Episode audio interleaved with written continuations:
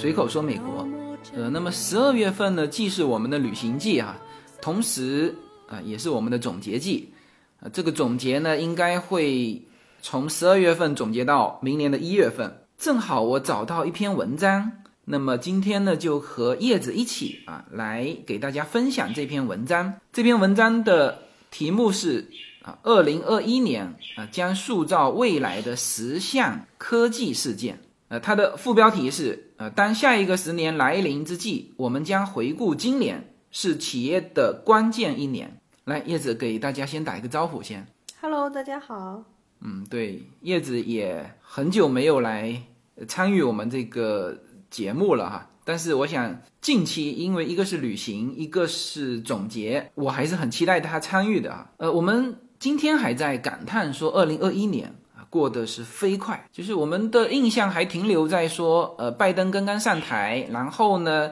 呃，美国如何这个疫苗出来，然后度过这个疫情，但是非常快的时间就到年底了啊。那么很显然，我们包括疫情啊，也没有我们想象的那么快的结束啊。所以我们现在感叹更多的就是。好像确实生活出现了一些改变。那之前我们还想着说是哦，疫情改变了生活。但是当我看到这篇文章之后，哦，我就知道，就疫情终究会过去的。但是呢，这个在今年出现的一些变化啊，科技上的一些变化，这才是改变我们未来的非常重要的东西。所以今天跟大家正好分享这篇文章。这篇文章我是在《华尔街日报》刚刚出的啊，就十二月九号。就是美国时间，我们的今天的上午十点才出的新鲜出炉哈，跟大家来分享这篇文章。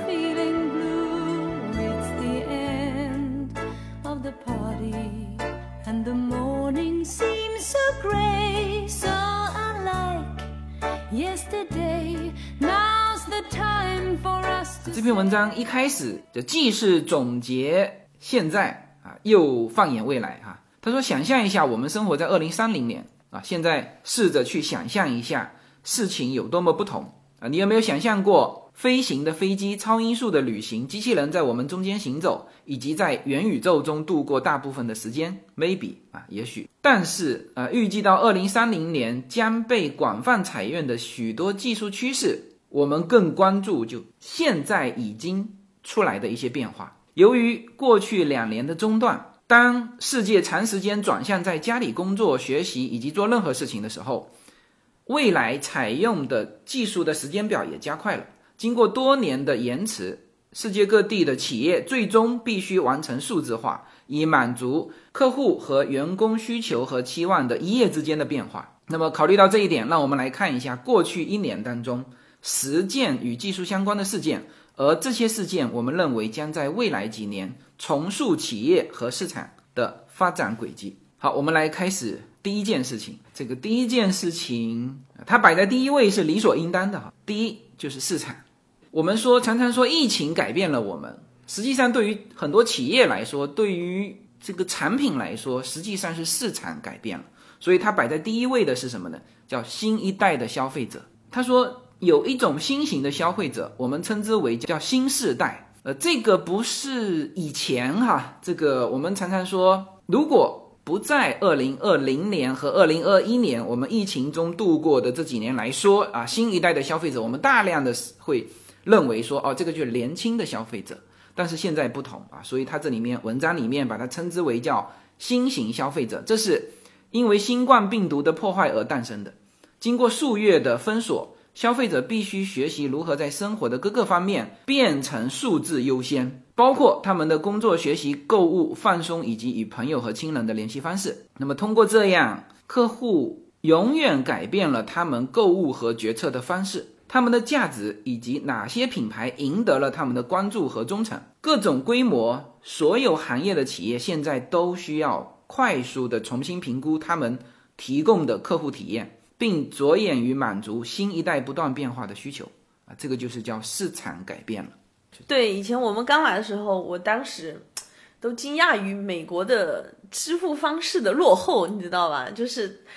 就是我们是二零一三年对的时候，其实中国是已经经历了它整个从线下变到线上的一个革对新。嗯线上支付啊，然后包括说那时候刷信用卡什么的。我记得那时候来美国，我发现这个美国人支付方式还很落后，还用用支票，对要很多地方都要写支票，当然现在也是要写支票，但是也你也可以在线上支付了嘛。小额的可以支付，对。对，然后当时我就惊讶于美国的支付方式落后，但是真的就是，好像那几年中间在疫情之前那几年也不见得说有进步嘛，就是大家还是用以前旧的支付方式，但是就疫情二零年、二一年这两年之后，我我就发现线上支付非常发达了，而且现在在美国也越来越普及了。然后还有这个快递小哥。之前也是很几乎难以想象，说这个可以网络上下单，然后他把东西送到你门口。呃，就是我说的是餐饮服务哈，对对对，现在也是餐饮服务，包括说在那时候疫情的时候，在超市买菜嘛，也可以送到家嘛，这些服务以前都没有的。就是我记得那时候还看很多讲中国这个外卖有多么发达、多么方便什么的。现在美国也是向中国靠拢了，在这方面，因为什么呢？因为当时中国有先有一个 SARS，当时就是因为也是 SARS，虽然说就几个月，但是一下子，因为那个时候在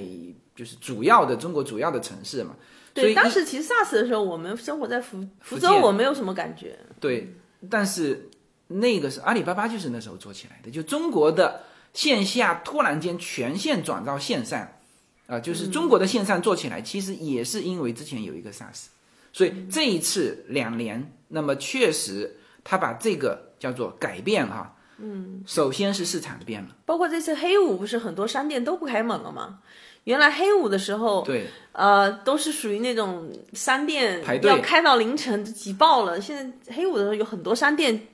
也是没有开门，然后很多销售转到线上。嗯所以现在你看，整个美国的，我之前说过好多这种美国市场的变化哈，呃，包括这个美国的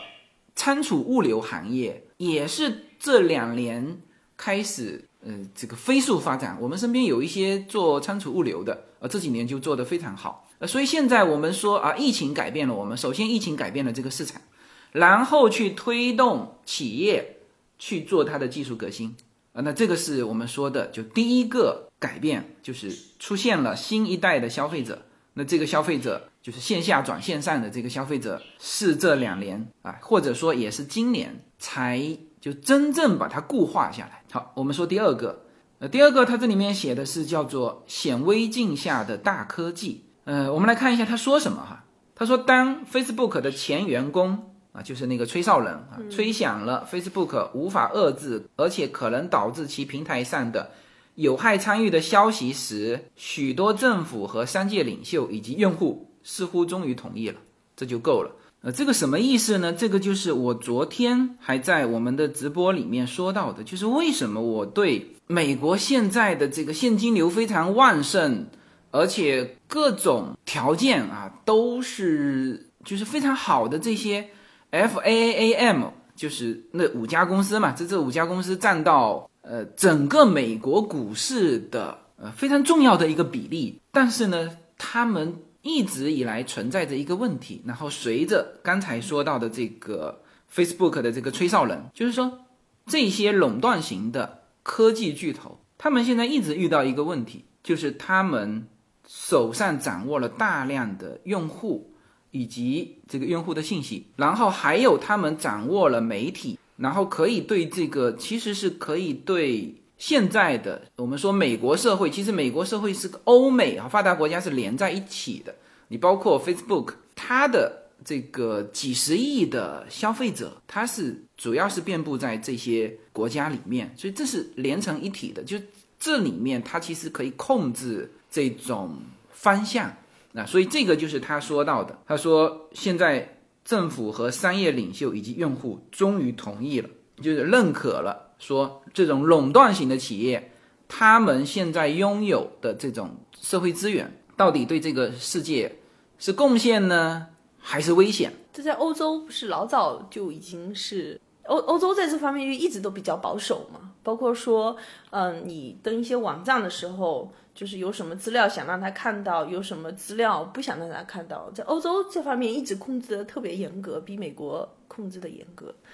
但我想不止 Facebook，我觉得所有企业、大企业都是这样嘛。人家不是说这个亚马逊啊，社交媒体比你自己还了解你。所以现在这些企业都在美国面临了垄断的诉讼，就是美国不是有一个反托拉斯法嘛？对。好，OK，我们继续往下哈。很明显啊，用户既是技术威胁算法的产品，也是试验品。当我们回顾今年时，我们很可能将其视为大型科技自我监管的终结。这个说的是非常之对的哈，因为原先我们对 Facebook 提出质疑的时候，Facebook 说我做了好多监管的事情啊，我不会什么引导舆论导向，我不会出卖用户的信息啊，等等等等。但是今年我们回顾今年的时候啊，我们很可能就嗯叫终结这些公司的自我监管，用户的安全和网络责任。而不是用户参与，对于数字和现实世界的长期生存能力更至关重要。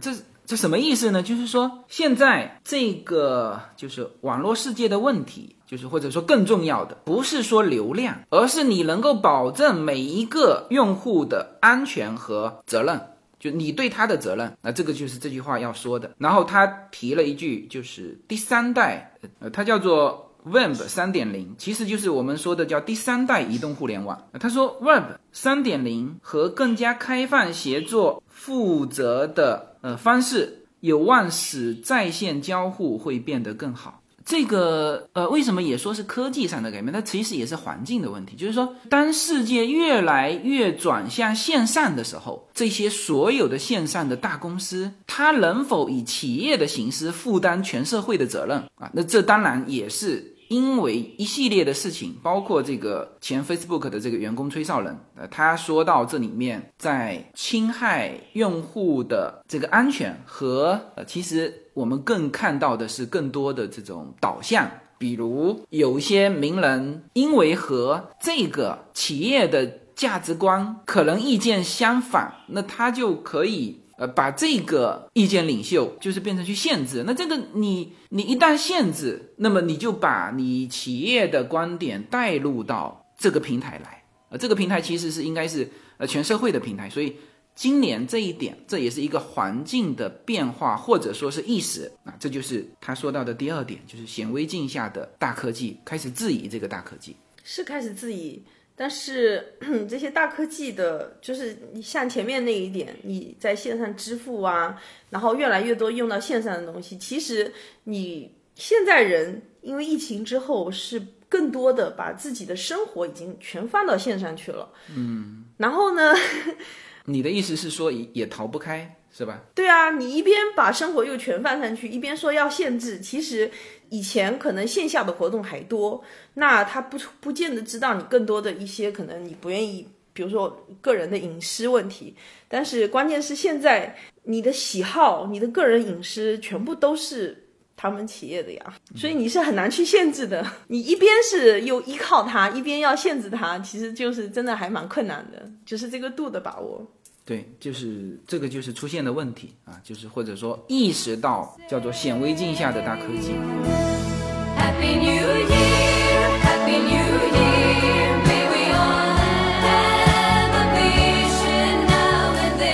随口说，美国会员专区的内容已经同步在喜马拉雅上线，现在大家点击我的名字“无限自由”，就会发现新的这一张会员专区的专辑，点击进入就可以听到。更为专业、更为深度的美国资讯，会员区的独家内容有更深度的美国热点分析、跨境创业、美国投资、移民干货，关于子女和留学生方面的美国教育，以及关于长期规划和强势思维的这些价值观的探讨啊，当然还有我们的社群资源。那现在大家就可以点击购买我们的会员专区内容，这个内容将同步无限空间的会员专区内容。谢谢大家。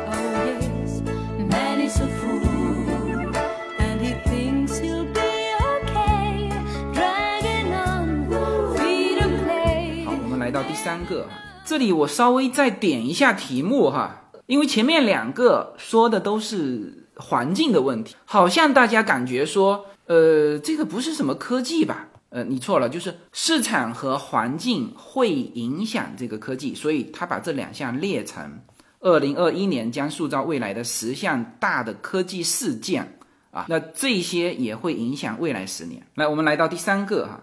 第三个就是叫做增强现实变得真实。呃，可能大家之前对于增强现实是什么还还不太了解。我们其实可以举这个我们这两天晚上在玩的这个 VR 的这个事情，就是这种 VR 眼镜戴上之后，你所看到的这个世界太真实了。呃，就是我们刚刚从你是从哪买的？Costco？嗯，Costco、亚马逊都有卖。OK，那个是 Facebook 的嘛？对，Facebook 收购了那家 VR 的眼镜公司吗？啊，对，就是当然还有其他的硬件的这种 VR 眼镜公司，据说那个现实感更强。但是这一款呢，就是说，呃，它的它是不用任何线的，就所有东西都是无线的，就你活动起来更自由。那么即使是在这个评测里面，就是对于增强现实方面说效果可能一般般的，就这一款我们戴的 VR 眼镜。我们感觉真的是触手可及，就是呃，我们昨天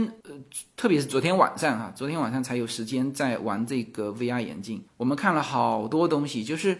呃，一种就是它的体验啊，就是比如说那种意识滑翔，就是人体就没有滑翔机的哈，就是张开双翅，人体从那个高的上面跳下来，然后俯冲飞行的那种叫意识滑翔啊，呃，那个。你就可以全程的体验到它非常真实的一种感觉，还有就是它里面运动是一大块，这是，然后还有一个就是自然风光。你还没玩过游戏呢，游戏才是最重要的。对，我们现在还没玩过游戏，呃，但是现在已经就是发现它的这个平台上已经太多的内容了，就是我们昨天晚上仅仅是几个啊，就是旅行旅游风光的时候，你因为它是三百。六十度，它三百六十度不是说你平面的三百六十度转一圈，它是上下左右后面，呃，这种就是全方位的，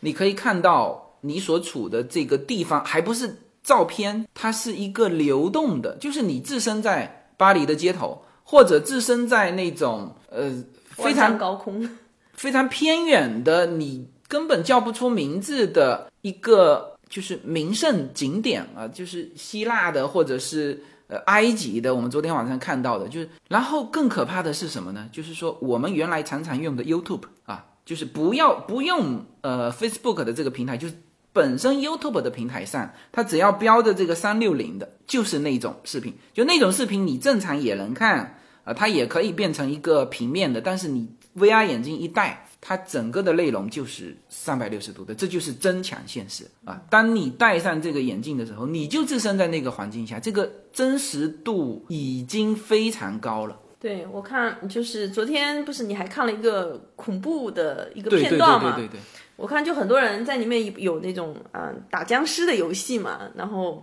好多人就说玩玩玩玩了。一半实在是受不了了，就退出了，不敢再玩了。就是那种，嗯，代入感太强了，就觉得好可怕。那这个那个代入感真的太强了。我昨天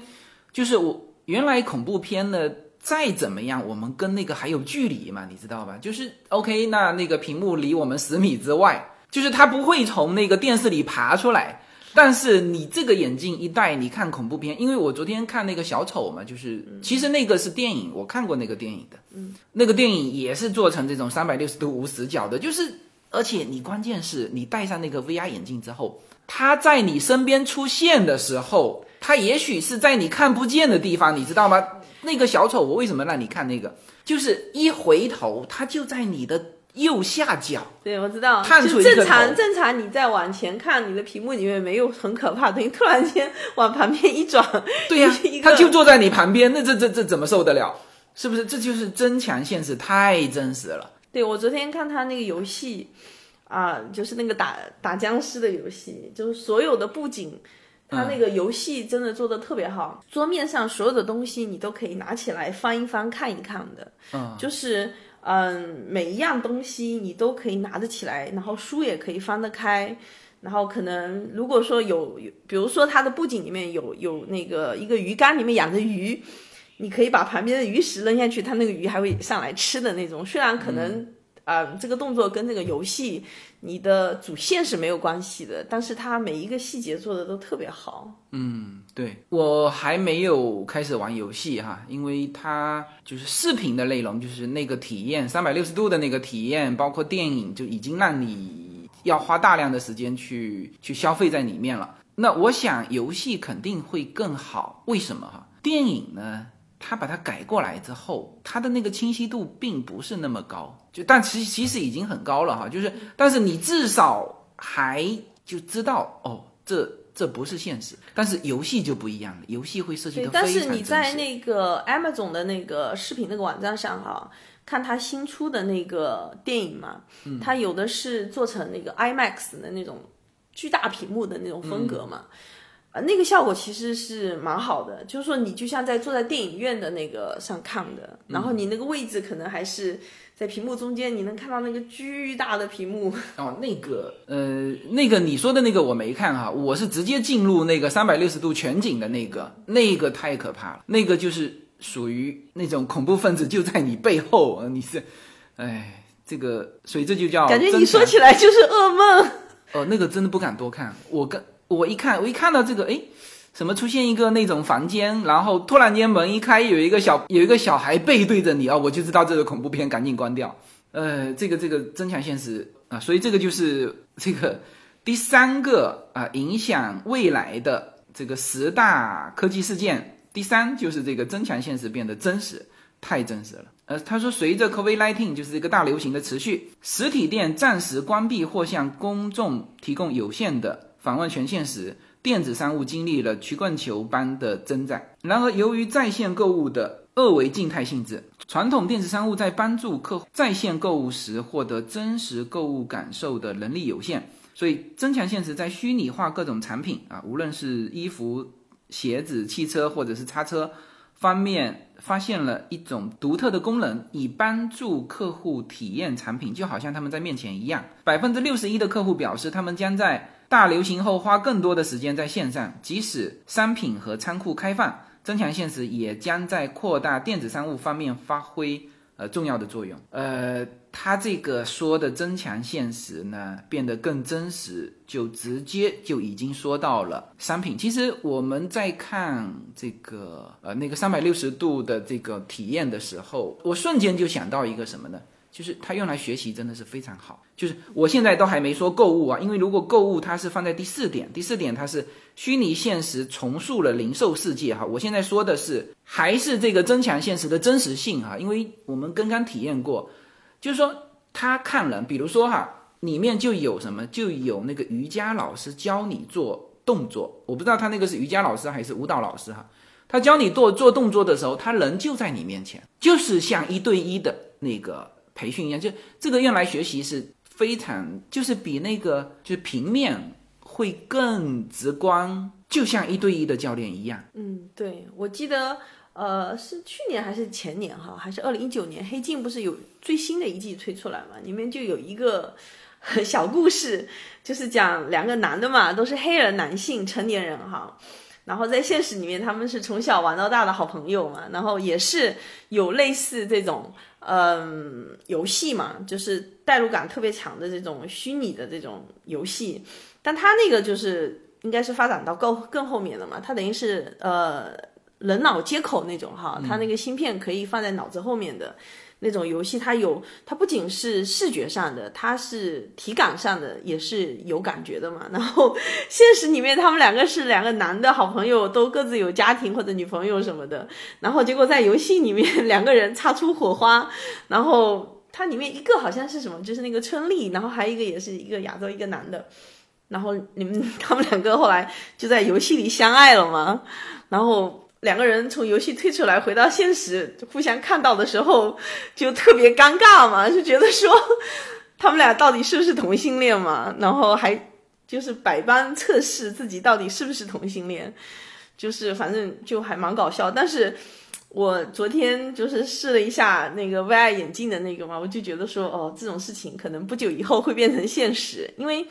啊、我昨天还看了一个新闻嘛，就是说 Facebook 新出来，我们他现在那个游戏用的是手柄嘛，你很明显感觉到是手柄，它现在新出来的是手套，嗯手套戴上去，然后呢，手套上全部都是有触觉的那种呃绒毛一样的，然后呢已，经出来了是吗？对，它已经有视频出来，他现在在研究，但是已经出来了。然后他就说戴在手上的时候，给你体验的手部的感觉，就像真实，比如说拿到一个球或者做一些什么事情，就是触摸这个桌面啊，它会给你带来真实的触感。嗯，就是目前只是眼部和这种手啊，我觉得脚啊这种接触的这种感觉，我觉得应该是一两年之内肯定能够变得很成熟，完全实现。哎我们上次去拉斯维加斯不是还是去哪里有一个 VR 眼镜的一个体验馆嘛？不是它那个游戏馆，啊，是游戏馆。对，它就是我们还去排队，还没排上。对，其实我觉得跟这个就是一样的，它这个就是买回来，比如说你四五个人一起组队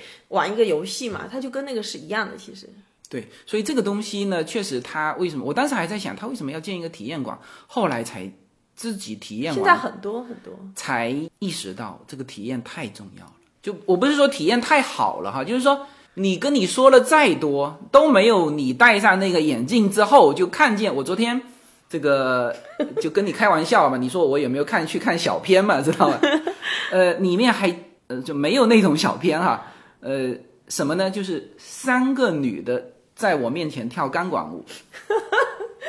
真的就是我原来以为，因为我们习惯了都是只朝一个方向看嘛，就是前面嘛，就是那个女的在我面前、好真实，这个跳了跳了好几分钟啊、我稍微眼睛往旁边一摆，哎呦，左边还有一个另外一个女的在跳，然后右边还有另外就三百六十度是三个人，你是站在中间，他们围着你跳，所以这个啊这个体验太好了。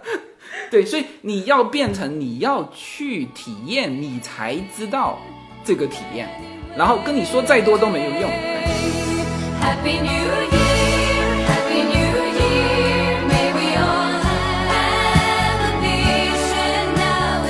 有什么可以阻挡对自由的向往。大家好，现在大家除了收听我每周公开的音频节目之外，还可以加入我的公众号，名字是无限空间。在这里，我建立了会员专区，每周都将会有多期的视频或者音频节目会在会员专区独家播出。同时，随口说美国目前已经开通了海外的 YouTube 频道和中国的 B 站，海内外的听友都可以登录直接观看我的视频节目。您如果希望随时可以追踪到随口说美国的各类信息，您还可以登录新浪微博、今日头条、抖音等去搜寻“随口说美国”。移动互联网的神奇之处就是可以把同类的人拉得很近，让我们勇敢开始，活成喜欢的自己。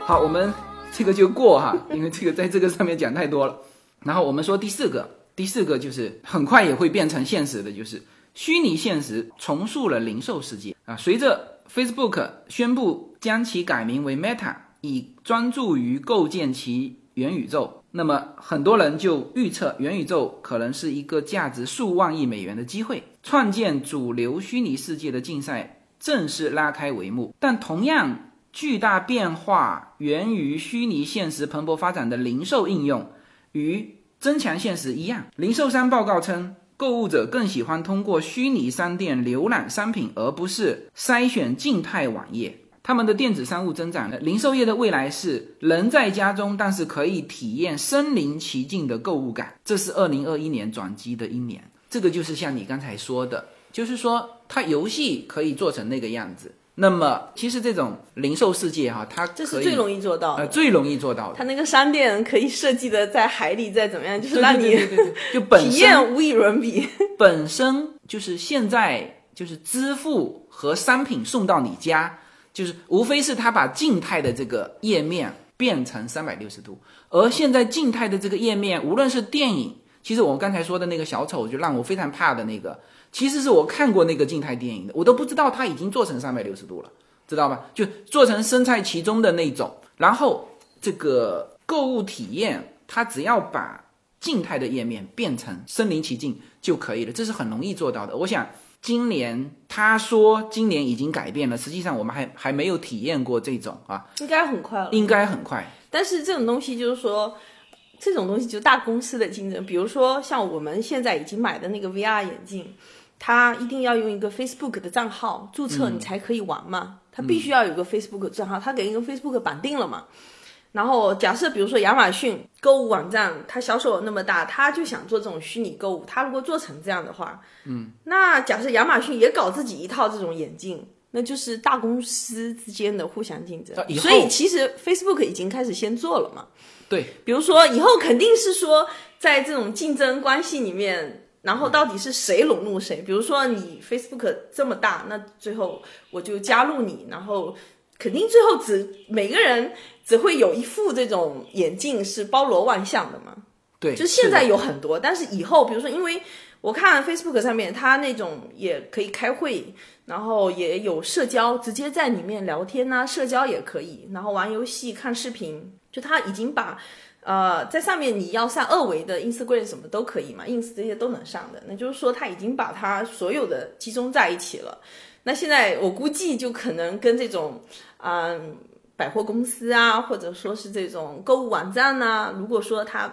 在谈判和融入进去，就是看谁能够更快的做强做大。呃，对你说的是非常对的。但是现在我们看到的 Facebook 的 VR 眼镜，其实已经是互相融入了。你看哈，我最早拿到这个眼镜，我们肯定是搜的是 Facebook 的那个平台嘛。我们发现哇，这个里面内容怎么这么多？后来你不是点到 YouTube 上去吗？对，那个 Netflix 也有啊，对嘛？Netflix、YouTube 这个你说谁融入谁？这个就是交叉融入，就是 YouTube 我的这个内容，你 Facebook 的头盔可以进入，其他的头盔都能进入，它这个接口肯定是全线开放的，不是那个就是其他人还说 Facebook 的这个头盔并不是增强效果最好的嘛，其他的那个插线的那种，你说的什么老机接口都不用，以后搞一个那个头盔。头盔它线接好的，你只要戴上就行了，是吧？所以这个东西就是以后不要说以后，现在我们看到的情况就是交叉渗透已经开始了，就是你很难说谁融入谁。YouTube 肯定是面向所有头盔都开放以后所，有的生活都在网上了。呃，就是我们不说以后，所以现在讨论这种控制这种企业的这种话题哈，也是很难做到的。但这是一个赛道，你你很难说这是一个企业能够完成的。对对对，这是整个一个赛道，你哪怕是一家小公司我我就做其中里面的一个环节，你其他这些大公司就必须跟我一起。就如果我这个增强现实某一块做得更好，就比如说我做这个游戏做得非常好，那你对对，肯定要我的意让接入。思是说，你是说政府在管控啊、这些大企业的这个显微镜下的这些大企业嘛？嗯，就是这时候提出来是很合适的，因为 等他们再大一点，你就管不住了。管不住了，管不住了，是，所以这其实已经不是未来了，就是说这篇文章点醒了我们，正好我们也刚刚体验过这个 VR，所以呢，其实他说是未来，其实已经是现在了，就是我们非常清楚这个技术和这个呃功能，就现在所有的链条其实都已经打通了，就差你以一个非常低的价钱去体验了，就是这一次是因为 Costco 打折。是吧？三百九十九我们就买到了这个 VR 眼镜。那以前我还觉得说这可能两三千吧，因为最早他们公布这个的时候就很贵嘛，所以就是就差这一步，你把这个每个人每一个家庭都配上这个终端的时候，你进入这个世界，你体验了，你就出不来了。现在人家就说，呃，这个买这个东西，其实你买回来的时候，对我买回来的时候，我还就一直说东西要留好，拆的时候要拆完整，万一比如说我们体验感不好，要退回去嘛。嗯，然后结果后来玩了一会儿，就说嗯不对了，不对了这。这个肯定不能对，因为嗯我看到网上很多，我之前就上网去查一下这个东西到底体验感好不好嘛。然后后来网上就很多人说，就是标题就是你觉得他会在家里吃灰，很多人觉得买回来会在家里吃灰，这是不可能的。就是意思说这个东西你一旦用起来就，你每天都会可能想着哎用一会儿，或者说嗯看看电影啊，因为它其实很多方面就是说跟你手机是很像的嘛。看电影也可以，玩游戏也行。如果购物再加上去，其实你可能每天都会用，对一回家就搞得我们 在做这个广告似的。嗯，就是以前不是那个《奇葩说》里面谁说的？就是说人类社会未来会是会是什么样子嘛？就是说每个人戴一个每个人戴一个这个眼眼镜然后躺在那边。你你当然说的更科幻是脑机接口，当然脑机接口现在我们不提这个话题哈，因为但也这也不是一个假话题，因为埃隆马斯克已经但我感觉在做了啊。我感觉对啊，现在不是我看网上，我我觉得那肯定是假的哈，就说这个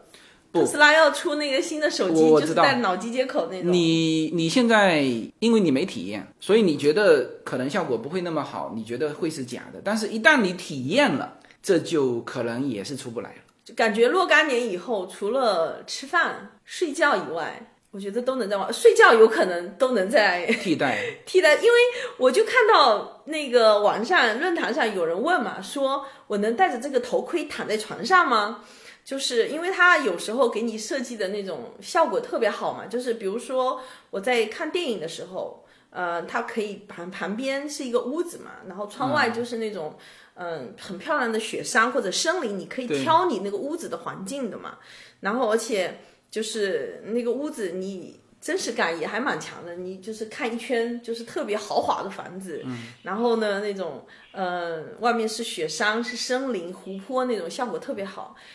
我就觉得说其实其实就是突然间就觉得说那种赛博朋克的那种，就属于那种你知道就是属于那种真正你是住在这种肮脏的街道上。就是肮脏混乱的街道上，但事实上呢，你那个一戴上去，就换了一个世界，宁静的世界。你住在豪宅里面，身边是这种湖泊雪、湖泊雪山那种，我觉得那种世界马上就来了。对，他他是这样子，就是戴上头盔之后，我觉得反而是可能生活条件不是很好的人，他越是愿意更更需要这个。需要这个，对，因为你可能处在一个很蹩脚，就是很普通的那种房间，特别小哈、或者怎么样。但你戴上它的时候，你你你的整个生活环境就不一样了，你就换了一个人。你不要再奋斗了，你的你的这个整个生活质量的改变只要三百九十九，搞得我们真的是在做这个 VR 的这个眼镜的广告哈。对，所以就有人问啊，那个躺在床上能不能用那个眼镜吗？以后肯定可以啊。首先，你可以去营造那种躺在沙滩上睡着的感觉嘛，这肯定是可以的。呃，因为它现在确实就是你一进去，它就有一个叫做房间主题嘛，可以换七个还是几个？呃，那那个东西以后做真实调之后，就是跟家一样，你可以稍微花一点钱，或者是说你有选择的，因为现在它只给你七种了。以后有可能那个家你可以随便的移动，这个肯定已经能做到，因为它在游戏里就是这样。我刚刚就说，他那个游戏，那个僵尸的游戏，就所有的物件桌子上你都可以摆弄的。对对，你就可以，你以后可以长期挂机啊。不是以后对它已经有了，现在有专门给你挂机，现在有专门给你挂机的那个一个支撑架和那个设备，嗯然后底下插的那个。好，好，好，好，我们收啊，这个话题收啊，这个越呃讲的太多了哈。但总体来说，我们回到刚才，就是说零售世界，就是第四个是叫做虚拟现实重构零售世界以后的，就是我们现在说带货啊，以后就不是通过这个带货了。所以我现在一直在想办法，知道我如何录制那个三百六十度的，就是说以后我们在这里跟大家聊。现在我们是坐一圈喝茶嘛，你就坐在我们一圈的其中一个位置上，是吧？你也可以一边喝茶，然后叶子坐在你的左边，我坐在你的右边，像这样跟你的谈，完全没问题。就是每个人都能有这种感觉，不是不是？我我要去找那个三百六十度的那个摄像头，它有那个摄像头。所有的人，你想想看，现在那个摄像头已经我们不知道没有用上而已。有有有，因为我看到很多就是做户外的嘛，比如说那种骑车，对然后还有那种酷跑，对然后还有爬爬山的那个哈，然后戴那个头盔，然后包括那个摄像头，他拍出来的视频呢，然后放到网上去，它就是三百六十度的，就是说，对，就是说我反正昨天看到那个，他就是酷跑嘛，就是你你好像就跟在他后面，然后他在岩石上跳来跳去，所以所以这是又是另外一个说主播的平台，就是因为它这个变化太快了。对。啊，你先是什么视频主播、音频主播，后来直播带货，但是你这都是一个曲平面。现在已经越来越多的人在录制这三百六十度的全景体验，把它上传到 YouTube 上去了。对，你只要进入，你只要带着这个 VR，你就可以进入它的世界。包括潜水嘛，潜水也是，他带的那个拍的那个海底世界，就是就好像你也在水里那种潜水，那个泡泡就朝你飞来的那种啊，感觉就体验特别好。对，好好好，收收收，嗯。大家好，我们的社群品牌 Yona N Lin 的加州优选商品已经在中美热销中。在美国，你只要在亚马逊上搜寻 Yona Lin Y U N A L Y N N，立刻就会跳出我们的商品。目前 Yona N Lin 这个品牌已经热销到美国一百七十多个城市。在中国，如果您是在喜马拉雅上听到这则信息，那么直接在我的这个节目的封面，你会看到一个红色的推车，写着 Yona N Lin 牛油果油。点击进去，也就是我们天猫国际的旗舰店。现在，无论你是生活在美国还是生活在中国，您都会非常方便的能够网购到我们 Una N Link 这个品牌的商品。拿起手机下单，就可以品尝到自由军一家为您分享的加州阳光的味道。谢谢大家。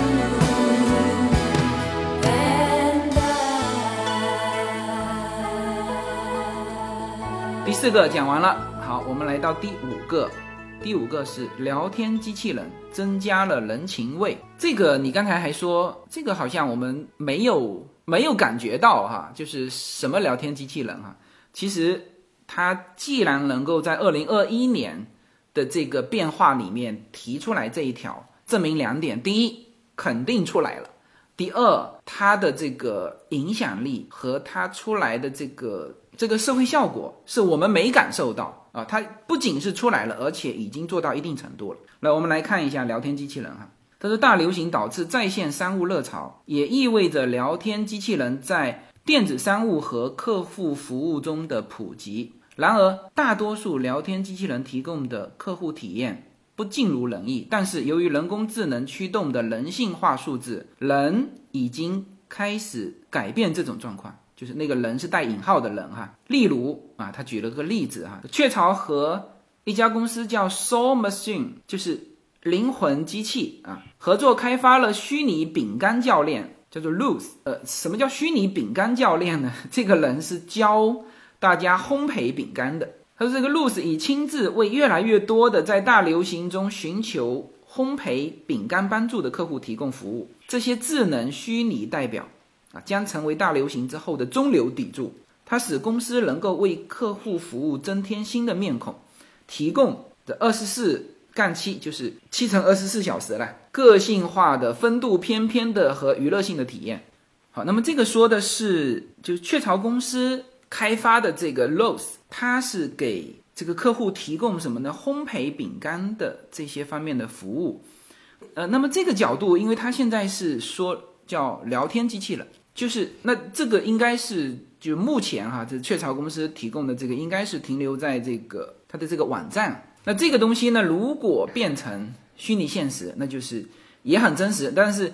呃，在这一条上我们不讲虚拟现实哈，讲的是聊天机器人。其实我们现在从那个很多客户服务啊，嗯，特别是美国这边的客户服务已经不用人了。你做了这么久的 Amazon，你见过？在你的客户服务的那个有真人跟你交流吗？基本上都是机器嘛，是吧？应该是吧。就你甚至都不知道他对方是人还是机器。嗯，包括什么呢？包括我们那个特斯拉的服务，就是我们上一次是胎破了，因为特斯拉有一个服务，就是呃，它直接在特斯拉的网站上和它的现在都是这样的，好像像那些订房网站也是这样，就是。你直接可以跟他那个 chat，然后但是他跟你说话的，就是题目呃，包括说标题什么，他都是给你选项的那种嘛，它都是机器人服务。对，这个是自动服务，给你选项的是最早最老的这种对自动服务。现在是它会根据你提的问题的搜索，就是你不要在他的选项里面选了，你就是跟他说一句话，他会通过你的这个问题的字母的搜索，他的他来反反馈你。嗯嗯。然后这个时候你跟他交流，这就是刚才说到的，叫做大多数聊天机器人提供的客户体验不尽如人意。什么呢？我们上一次特斯拉记得吗？就是说他问你，我们轮胎的型号是多少？对，问了好多遍。为什么呢？就这里面为什么我们觉得对方应该是机器呢，就是我你拍了一张轮胎的照片发过去，然后他也看到了你发的照片，然后跟你，因为那个照片非常明显，那个型号就在那个照片上嘛。嗯。但是你记得他跟你说什么吗？他说抱歉，我看不了照片，哦，是不是？哎，他还不能识别图像啊。对，就是因为他说的那句话，我们才说哦，对方是机器人而不是人，就是我们还搞不懂。但是你随着这个人工机器人，就像他说的啊，随着人工智能驱动的人性化数字的这个人啊，慢慢的它会变得越来越像人，你根本感觉不出来，而且它还能够提供七乘二十四小时的服务，是吧？然后再带入这个虚拟现实，那就更更完美了。所以这个是这个二零二一年已经出现的这个塑造未来的十大科技事件的第五个，就是聊天机器人的变化。这种聊天机器人也很适合这种老人退休老人是吧？除了退休老人，还有一些成年人，就是苦闷的男士，就是女生可能互相聊天的比较多嘛。有的那种，有的人哈，他就是不愿意跟别人倾诉，就是、嗯就是真正的比较私人或者内心深处的一些东西嘛。那他觉得说，如果跟一个机器人倾诉，可能就会他只需要倾诉嘛，所以 我就觉得可能对精神治疗或者心理治疗或者说是心灵呃帮助这方面，应该是会非常有用的。No more champagne, the fireworks are through.